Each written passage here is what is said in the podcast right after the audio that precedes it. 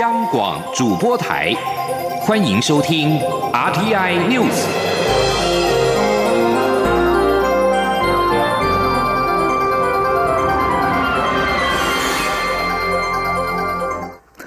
各位好，我是张淑华，欢迎收听这节央广主播台提供给您的 RTI News。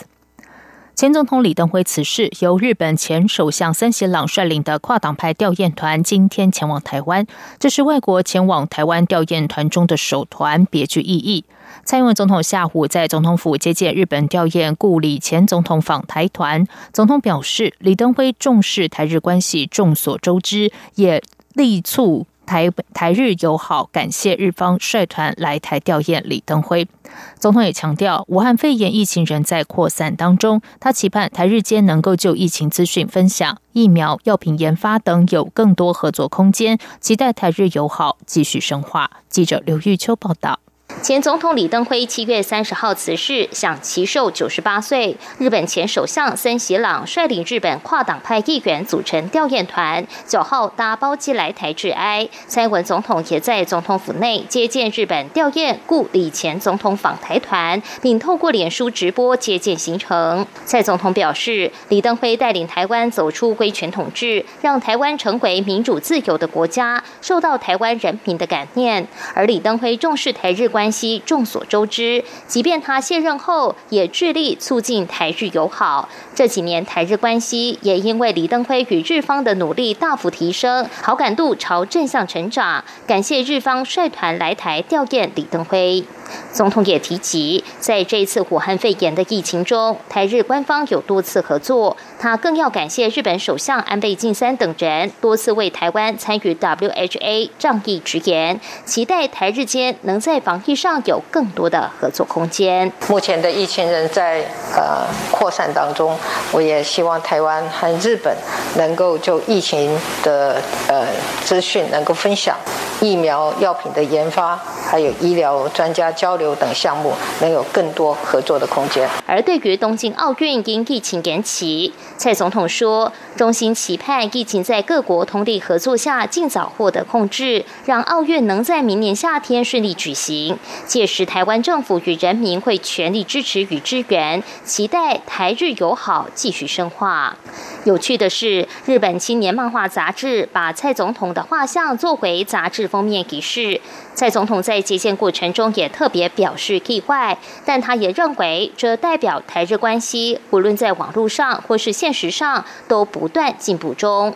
而森喜朗则是透过致赠以蔡总统画像作为封面的漫画杂志给蔡总统纪念，还笑称这是他这辈子第一次买漫画杂志，这是产地直送。森喜朗也强调。无论是日本政界或是人民，都非常尊敬李登辉。他也透露，安倍晋三得知李登辉辞世后，随即致电给他，征询是否来台吊唁的意愿。尽管他正在进行洗肾治疗，无法离开东京两天以上，但他仍欣然接受。森喜朗也代安倍传话，盼李登辉安息。日方也为李登辉一生对台日关系所做的贡献，表达由衷的感谢与敬佩。中央广播电台记者卢秋采访报道：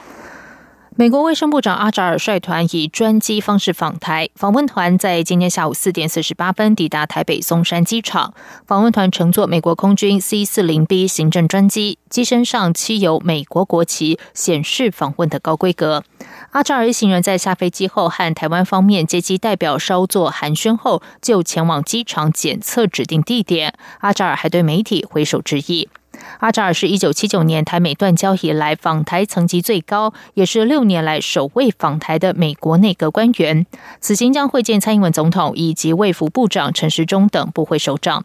针对美方人士入境的检疫程序，指挥中心指挥官陈世忠九号再度重申，相关人士必须提交登机前三天的检验阴性报告，机上也有适当间隔距离，入境时也必须配合裁剪。如果有阳性突发状况，指挥中心也会紧急研判处置作为。至于在指挥中心签署的合作备忘录形成，陈时中表示，机关署对于场地的防疫措施以及社交距离的管控都很有经验，但也不免提醒在场媒体，千万不要有距离太近的采访行为。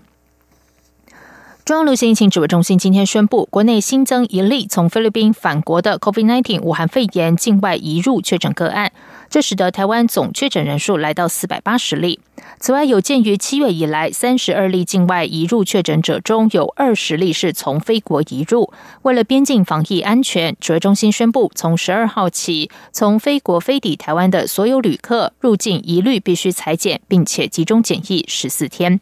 针对菲律宾疫情延伸出来的防疫措施，指挥中心指挥官陈时中解释，除了考量当地国家确诊人数、疫调情况、医疗量能等客观资讯之外，政府也会检视入境后在机场的阳性筛检率、国家的检验量能，进一步定出适切的管制措施。接下来关心的是，今天是高雄市长补选前的超级星期天，蓝绿白三阵营都形成满档。国民党阵营李梅珍找来新北市长侯友谊和台中市长卢秀燕一同拜票，民众党主席台北市长柯文哲也陪同民众党的吴益政扫街，而民进党的陈其迈则是举办了户外大型造势活动，除了邀请多名绿营执政县市长站台，副总统赖清德也到场助阵。请听刘玉秋的报道。高雄市长补选进入最后倒数，蓝绿白三阵营候选人在选前的超级星期天拜票行程满档，党内大咖也纷纷挥军南下站台，为自家候选人全力催票，选情越来越热。民众党主席柯文哲接连多日坐镇高雄，陪民众党高雄市长候选人胡义正扫街，而有汉子之称的新北市长侯友谊与燕子、台中市长卢秀燕也一同南下，为国民党高雄市长候选人李梅珍拜。票浮选拉抬声势。民进党高雄市长候选人陈其迈则是举办第一场大型户外造势大会，除了邀请嘉义县长翁章良、新竹市长林志坚、基隆市长林佑昌与桃园市长郑文灿合力推荐陈其迈外，副总统赖清德也到场为陈其迈站台催票，为陈其迈的选情做最后冲刺。而对于李梅珍日前抛出海水冲马桶的政策引发争议，甚至遭对手阵营批评是无脑政见。卢秀燕与侯友谊为李梅珍辅选时，特别为李梅珍的政策缓颊，强调民进党没解决高雄用水以及经济问题，就应该换李梅珍来做，盼大家拭目以待。李梅珍也呼吁选举不该抹黑、污蔑、丑化，他会努力为高雄未来打拼。梅珍要带领高雄人来打拼，而不是用抹黑的选举、用污蔑的选举来把梅珍丑化。梅珍一定会努力，我要。要的是我们高雄的未来。不过，陈其迈也强力反击，呼吁李梅珍所提的政策应该自己多做说明。况且，若政策真的可行，台中市与新北市要不要一起来做？假如政策可行，好，那卢市长跟侯市长就就就一起来推动就好了。大家能闪就闪，能躲就躲。这个问题避之唯恐不及。好，我想。我看李议员也不会再讲的啦。蓝绿阵营除了就高雄用水问题隔空交火外，陈其迈日前的财产申报资料，名下仅有新台币十三万元存款，而李梅珍申报的存款更为零元，双方互控，鬼才相信。李梅珍呼吁绿营不要模糊焦点，而民众党的吴益政则说，高雄市不仅需要会理财，还要诚实的市长。中央广播电台记者刘秋采访报道。在外电消息方面，美国总统川普签署行政命令，针对中国社交媒体企业施加限制措施。美国全国公共电台八号报道，TikTok 最快于十一号将向美国事业总部所在的南加州联邦地区法院提告。报道指出，TikTok 诉状将指控川普的行动未给予他们回应的机会，因此违反宪法。诉状同时将指控美国政府这项基于国家安全考量的命令是毫无根据的。对于 TikTok 准备采取法律行动一事，白宫不予置评。不过，白宫捍卫川普这项行政命令，在发布给全国公共电台的声明中说，政府致力于保护人民，使重要基础建设、公共卫生及安全、经济、国家安全免受网络相关威胁。